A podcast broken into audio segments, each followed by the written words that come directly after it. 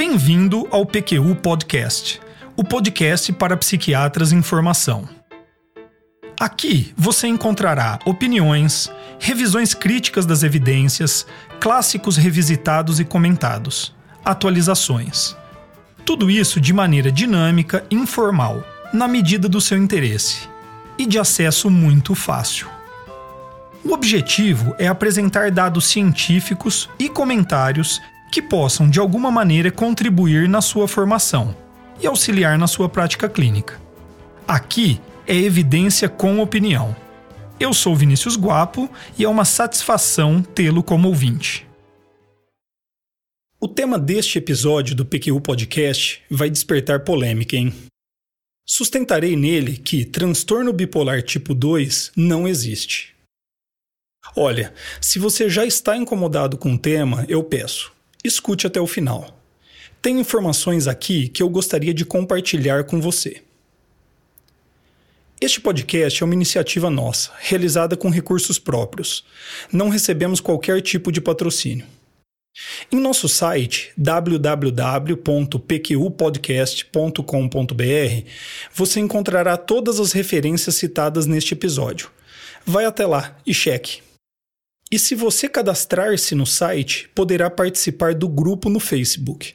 Lá há espaço para discussões conosco e com outros ouvintes. E olha, se você hoje reservou um tempo do seu dia, parou tudo o que tinha que fazer e veio escutar o PQ Podcast, eu queria lhe agradecer. Nós nos sentimos honrados. Mas eh, não precisa. O legal do podcast é que você pode colocar um fone de ouvido ou ligar no Bluetooth do carro e então escutar enquanto você treina na academia, dirige para o trabalho, lava a louça ou sei lá o que. Aproveite aí. Bom, mas voltando ao tema de hoje.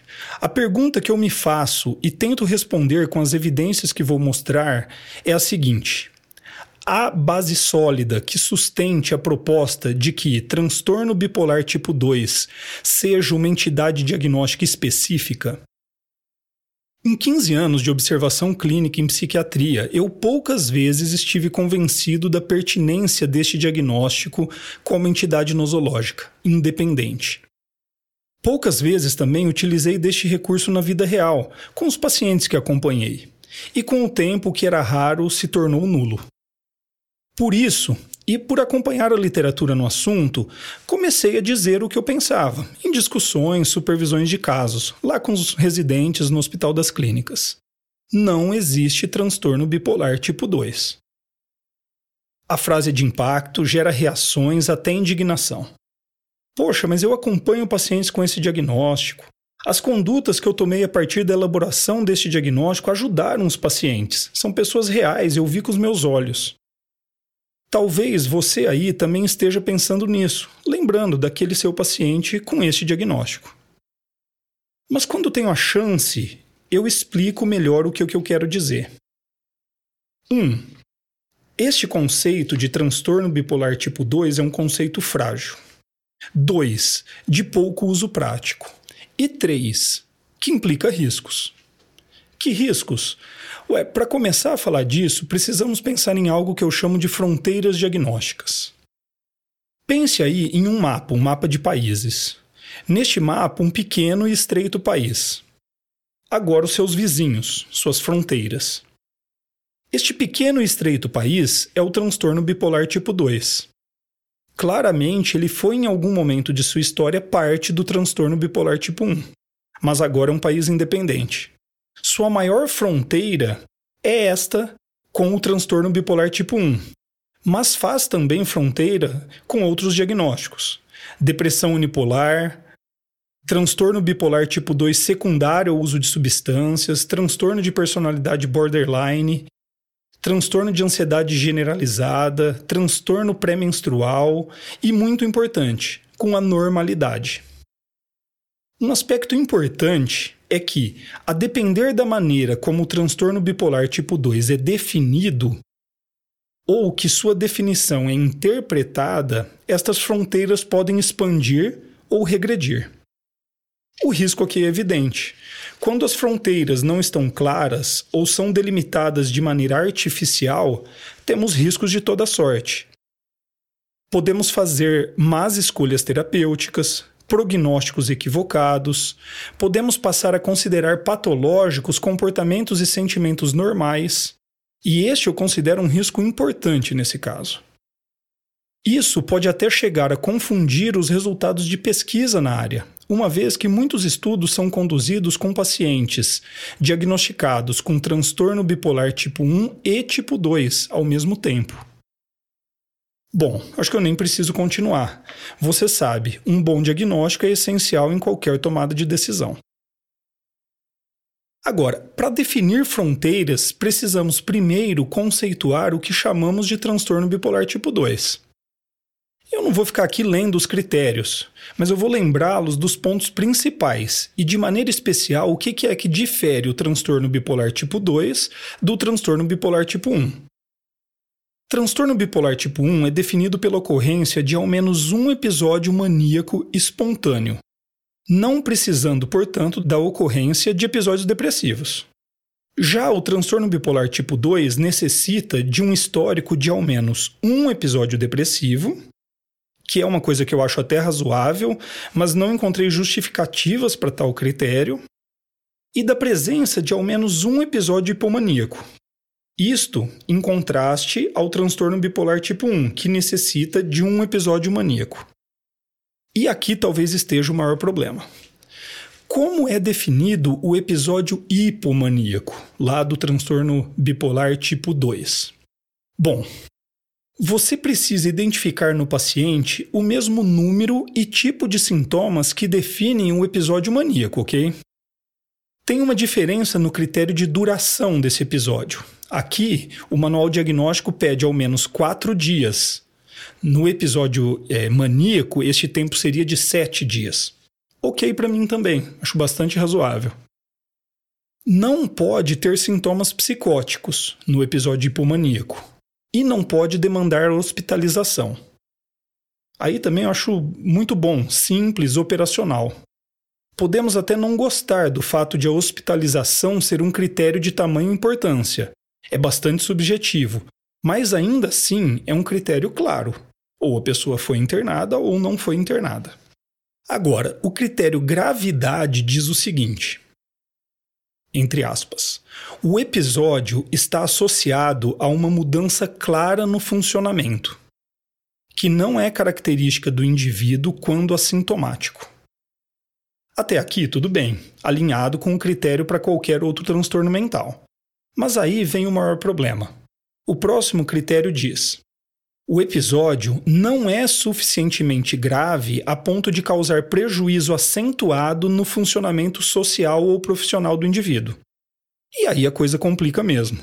Esse critério nos força a dar um passo para trás aqui na discussão e apontar um outro conceito. O que, que é que define um transtorno mental?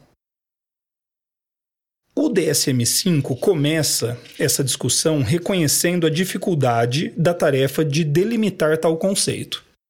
Abre aspas de novo. Embora nenhuma definição seja capaz de capturar todos os aspectos de todos os transtornos inseridos no DSM-5, exigem-se os seguintes elementos. Um transtorno mental é uma síndrome caracterizada por perturbação clinicamente significativa na cognição, na regulação emocional ou no comportamento de um indivíduo que reflete uma disfunção nos processos psicológicos, biológicos ou de desenvolvimento subjacentes ao funcionamento mental. Transtornos mentais estão frequentemente associados a sofrimento ou incapacidades significativos, que afetam atividades sociais, profissionais ou outras atividades importantes. E aqui fecha aspas. Agora, como assim frequentemente? Historicamente, a definição de um transtorno mental sempre foi condicionada à presença inequívoca de prejuízo. A partir deste texto, quer dizer então que é, a gente pode ter transtornos mentais não associados a um sofrimento ou incapacidades significativos que afetam as atividades sociais, profissionais ou outras atividades importantes? Bom, é, o que a gente está discutindo aqui é de alguma maneira a relevância clínica de um conjunto de sintomas. Vamos adiante e vamos ver o que, que o DSM-5 fala sobre isso. Abre aspas de novo. Houve um esforço considerável por parte da força-tarefa do DSM-5 e da Organização Mundial de Saúde para separar os conceitos de transtorno mental e incapacidade. Aqui, ele não oferece um motivo para tal separação. Por que, que seria? É talvez politicamente incorreto falar em incapacidade quando se define transtorno mental? Bom, o texto segue adiante. Abre aspas novamente. Contudo, na ausência de marcadores biológicos evidentes ou de medidas de gravidade clinicamente úteis para vários transtornos mentais, não foi possível separar totalmente as expressões de sintomas normais e de sintomas patológicos inseridos nos critérios diagnósticos. Essa lacuna nas informações é problemática, sobretudo em situações clínicas nas quais a apresentação em si dos sintomas do paciente, em especial em formas leves, não é inerentemente patológica e pode ser encontrada em indivíduos para os quais um diagnóstico de transtorno mental seria inadequado. Fecha aspas aqui, e, e aí eu digo, né? O texto é confuso, né? Pois, ao meu ver, ele parece hesitar em propor uma grande mudança no conceito do que é clinicamente relevante e um receio, o receio de colocar pessoas em risco de um diagnóstico incorreto, exagerado. Aqui vai minha opinião, e eu prometi que daria opiniões. A questão do que define um transtorno e também do que é clinicamente relevante tem de ser categorial, sim ou não. Tem impacto relevante?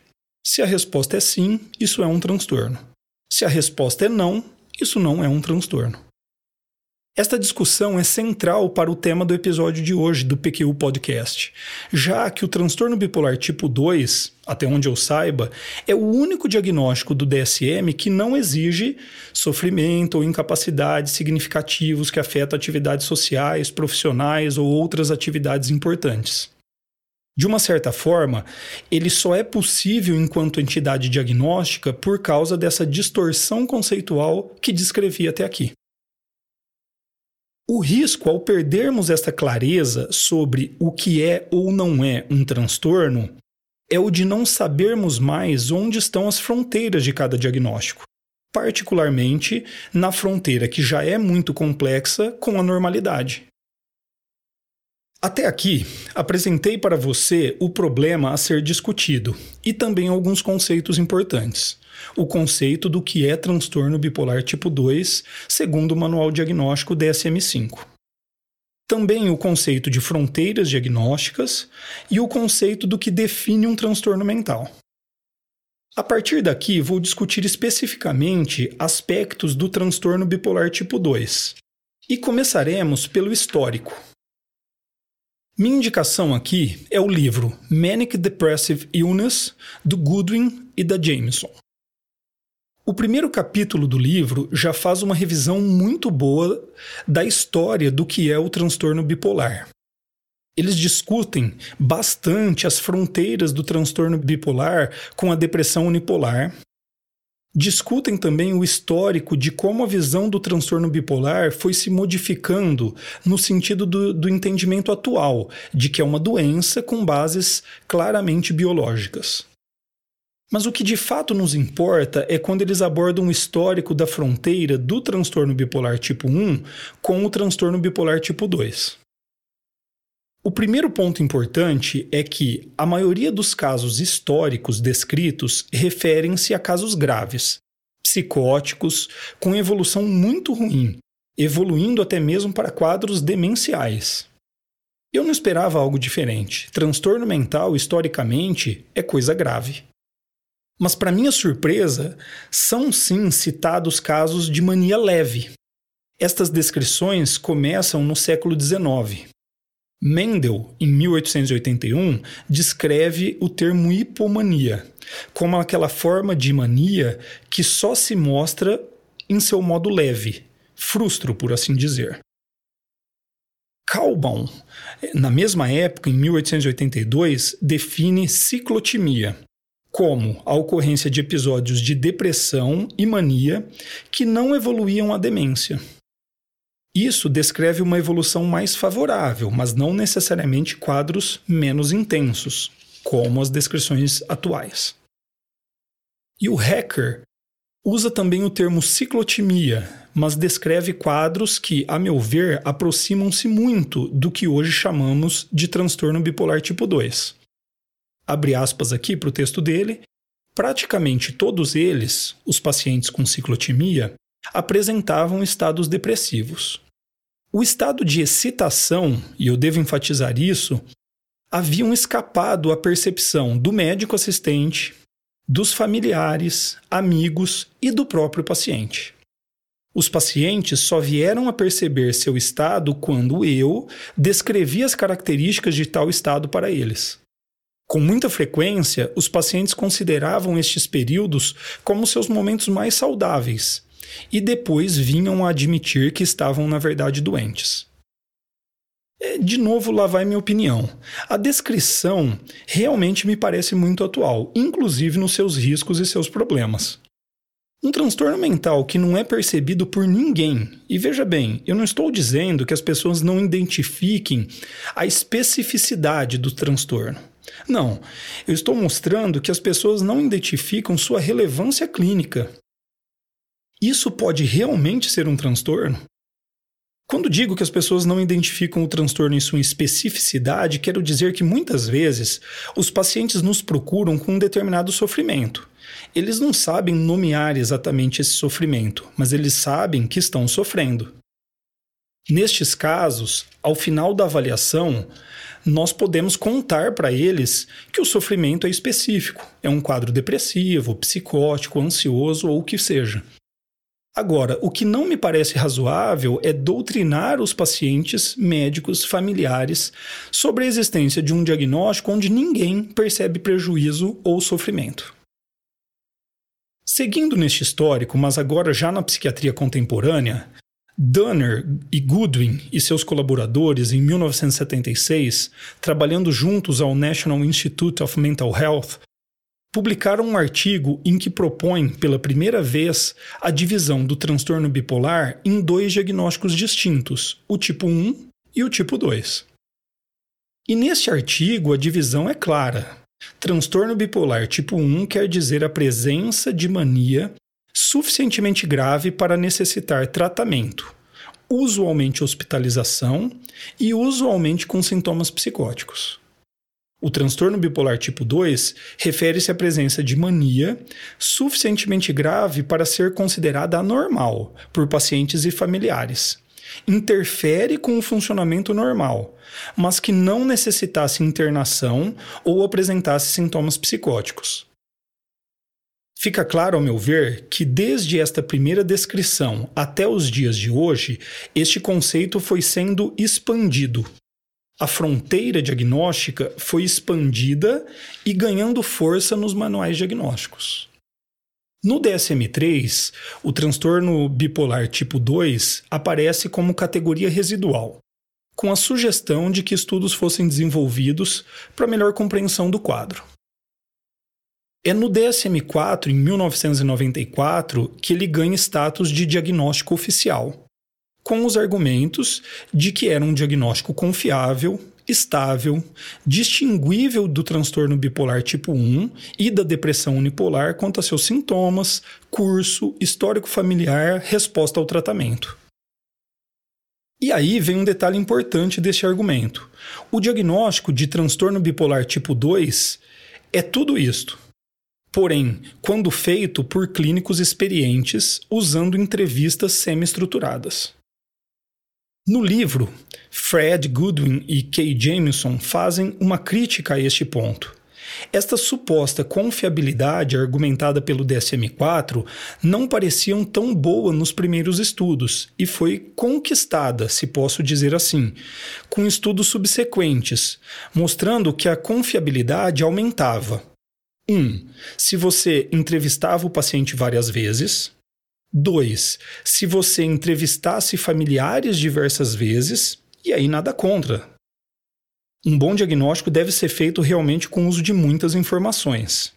Mas chega no ponto em que esta confiabilidade ainda não sendo das melhores, a maneira de aumentá-la seria através de estudos em que a avaliação era feita por clínicos especializados em transtorno bipolar tipo 2.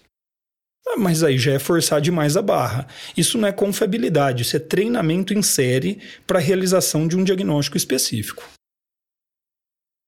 Outra crítica feita no mesmo livro é de que o transtorno bipolar tipo 2 tem uma definição negativa.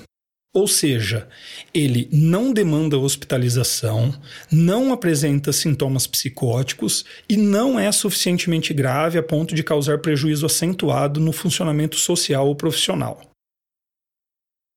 Sobre isso, o Gooden diz o seguinte, abre aspas, vago, talvez o único diagnóstico do DSM que não solicite prejuízo acentuado. Talvez reflita falta de literatura no campo. E o Goodwin ainda conclui: então, qualquer mania não psicótica e que não demande hospitalização é hipomania. Como eu havia dito, o histórico descrito no capítulo do, do livro é rico e com opiniões importantes dos autores, que eu tentei sumarizar aqui para vocês. Agora, quero mostrar três artigos mais recentes que, em minha opinião, sintetizam o conhecimento atual sobre transtorno bipolar tipo 2. O primeiro artigo foi publicado no Journal of Affective Disorders, em 2013. Em uma tradução livre, diferenciação entre o transtorno bipolar tipo 1 e 2 pelo exame de diferenças entre a gravidade e sintomas maníacos e hipomaníacos e da presença ou ausência de psicose. O autor é Gordon Parker, da Escola de Psiquiatria da Universidade de New South Wales, na Austrália, e seus colaboradores. Neste artigo, os autores identificam o problema a ser estudado ali na fronteira entre transtorno bipolar tipo 1 e transtorno bipolar tipo 2. E com os dados coletados, propõe um novo modelo de entendimento desta fronteira diagnóstica. Eu não entrarei em detalhes sobre os resultados por força do tempo restrito, mas, como eu já disse, as referências dos estudos estão disponíveis para você ler depois em nosso site. Os dados mostram que os critérios do DSM para diferenciar transtorno bipolar tipo 1 e tipo 2 não foram capazes de discriminar pacientes com evoluções diferentes. Quer dizer, transtornos diferentes, esperaríamos evoluções diferentes, mas isso não se confirmou. Agora, a presença ou ausência de sintomas psicóticos, isso sim foi capaz de fazê-lo. O modelo proposto, portanto, é de que o definidor da diferença entre transtorno bipolar tipo 1 e tipo 2 seria a presença ou ausência de sintomas psicóticos durante um episódio maníaco. É um estudo muito interessante. O que ele mostra de fato é que mania sem sintomas psicóticos é diferente de mania com sintomas psicóticos. O outro artigo é também do Gordon Parker, agora com a Catherine Fletcher. É um artigo de revisão, publicado também no Journal of Affective Disorders, em 2014. Em tradução livre, diferenciando o transtorno bipolar tipo 1 e tipo 2 e a provável contribuição do DSM-5 para sua divisão. Novamente, os autores identificam o problema a ser estudado na fronteira entre transtorno bipolar 1 e 2. Então, ele, eles elegem domínios, que seriam ali domínios candidatos para demarcação da fronteira entre os dois diagnósticos e revisam a literatura a respeito. Os domínios escolhidos são epidemiologia, genética, comorbidades, desenvolvimento psicossocial, neurobiologia, curso e característica da doença, sintomas e tratamento. É uma boa revisão. E abrindo aspas para o autor sobre os resultados. Este estudo é melhor resumido com o achado de que existem mais similaridades do que diferença entre transtorno bipolar tipo 1 e transtorno bipolar tipo 2. Ou seja, estes domínios estudados não foram capazes de demarcar uma diferença entre os pacientes que eram, pelos critérios do DSM-5, diagnosticados como tendo transtorno bipolar tipo 1 ou tipo 2. É tudo a mesma coisa. São artigos de qualidade, com boa metodologia e resultados importantes. Mas eu tenho uma crítica. O que me impressiona é que, mesmo com estes achados que acabei de descrever, em nenhum momento o autor faz sequer a hipótese de que o diagnóstico de transtorno bipolar tipo 2 não se sustente enquanto entidade distinta. Ele prefere discutir o aspecto categorial ou dimensional do diagnóstico e também propor um outro critério, o da presença de psicose, aspecto este que até me agrada. Mas o que é mais gritante desses achados, em minha opinião, é que os critérios de transtorno bipolar tipo 1 e tipo 2 do DSM não sustentam uma diferença real na manifestação e evolução do transtorno bipolar. O último artigo que eu gostaria de mostrar para você é um artigo de revisão também de 2008, um pouco mais antigo, publicado no periódico Bipolar Disorders, escrito pelo Edward Vieta e pela Tricia Supps. O Vieta é do Bipolar Disorders Program da Universidade de Barcelona e a Tricia Supps do Bipolar Disorder Research Program do Departamento de Psiquiatria da Universidade do Texas é um trabalho de uma força-tarefa ligada ao International Society for Bipolar Disorders. O objetivo, segundo o Abstract, investigar o valor diagnóstico do transtorno bipolar tipo 2. O título, em tradução livre, Transtorno bipolar tipo 2: Argumentos a favor e contra uma entidade diagnóstica distinta. O curioso é que, com este título, ele sugere um posicionamento, se este transtorno seria uma entidade diagnóstica distinta ou não. E ele até dá essa resposta explicitamente no abstract, mas não no texto, o que já me deixou um tanto incomodado. No abstract, ele diz: o transtorno bipolar tipo 2 pode ser confirmado como uma categoria distinta entre os transtornos afetivos, mas suas definições e fronteiras merecem maior clareza no DSM-5. Quer dizer, olha, existe sim diferença categorial entre um transtorno bipolar 1 e 2, e o DSM-5 deveria ter o cuidado de ser claro ao explicitar estas diferenças. Quando vamos para o texto completo, porém, nos deparamos com um texto confuso cheio de posições, em minha opinião, ideológicas, mais do que opiniões baseadas em evidências. Eu vou dar exemplos. Abre aspas. Muitos clínicos consideram mania barra hipomania induzida por antidepressivos um indicativo da capacidade para desenvolver mania e hipomania espontaneamente. E, portanto, um sinal de um tipo de transtorno bipolar. Agora me pergunta um negócio: tem alguma evidência citada para apoiar esta opinião de especialistas? Pois é, não. Abre aspas novamente. A ideia comum de que um transtorno bipolar tipo 2 é somente uma forma leve de transtorno bipolar tipo 1 não é somente errada, como também enganosa. Aqui o texto é até intimidador. Se você pensa diferente do que está escrito, você deve estar tá errado. Mas vamos ver se o resultado da revisão que eles realizaram apoiam estas opiniões.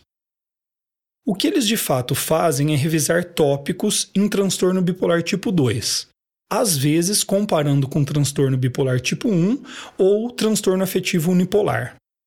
Os tópicos são fenomenologia, epidemiologia, genética, curso longitudinal, tratamento, neurobiologia entre outros até.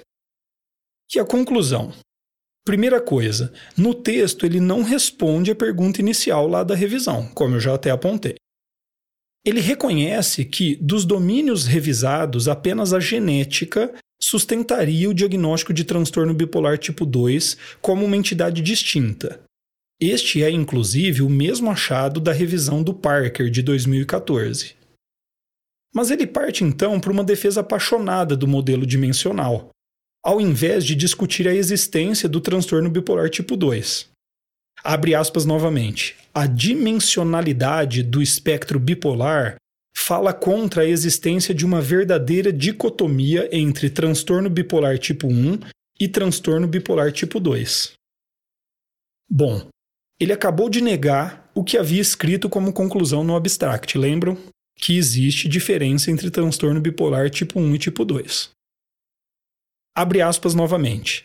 Na verdade, quanto mais nos aprofundamos no entendimento molecular, menos qualquer coisa nos parece ser categorial.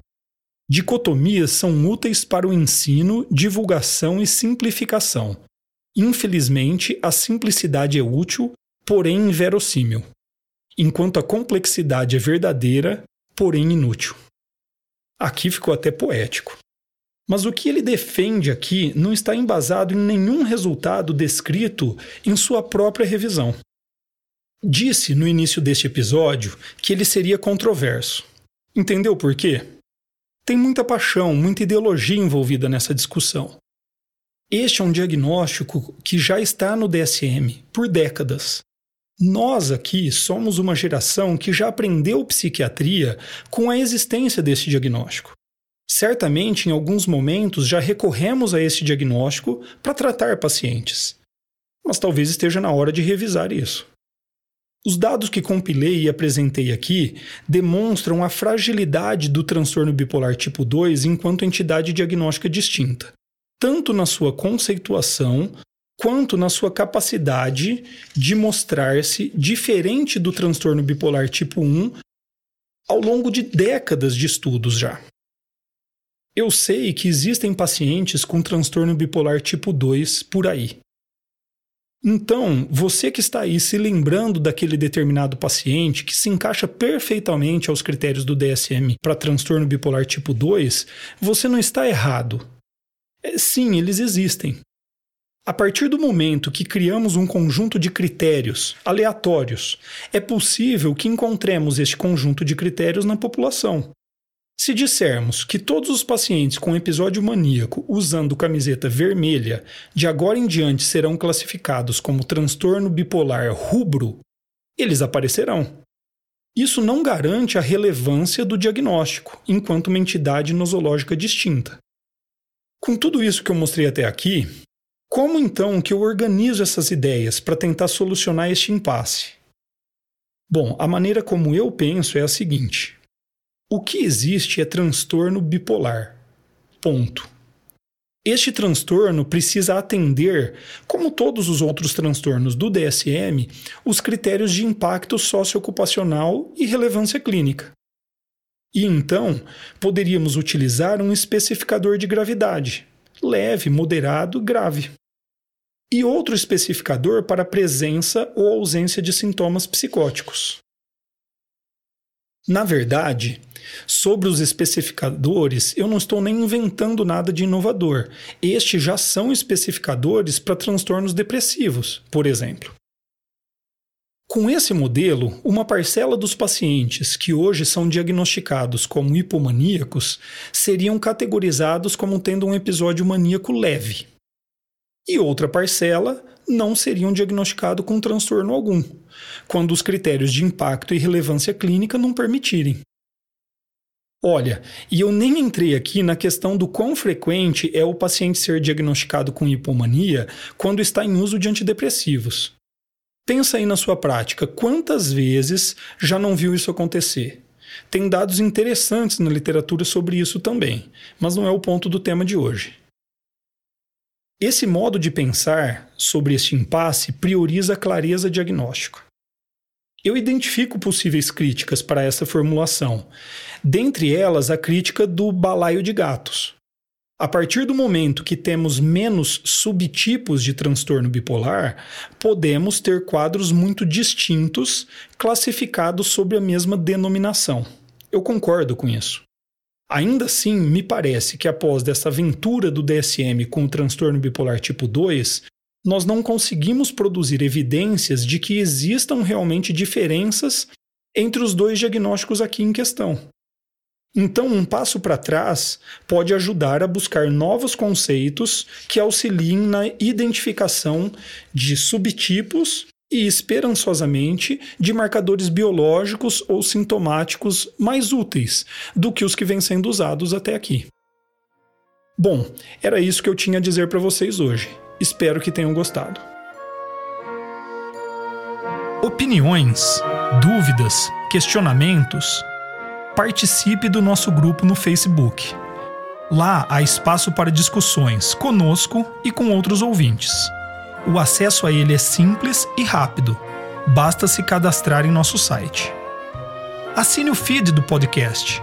Se você está no iTunes ou em qualquer plataforma de podcast, basta clicar em assinar e receberá automaticamente nossos novos episódios em seu aplicativo visite nosso site www.pqpodcast.com.br. Lá você encontrará as referências citadas neste e em outros episódios. O PQU Podcast agradece sua atenção.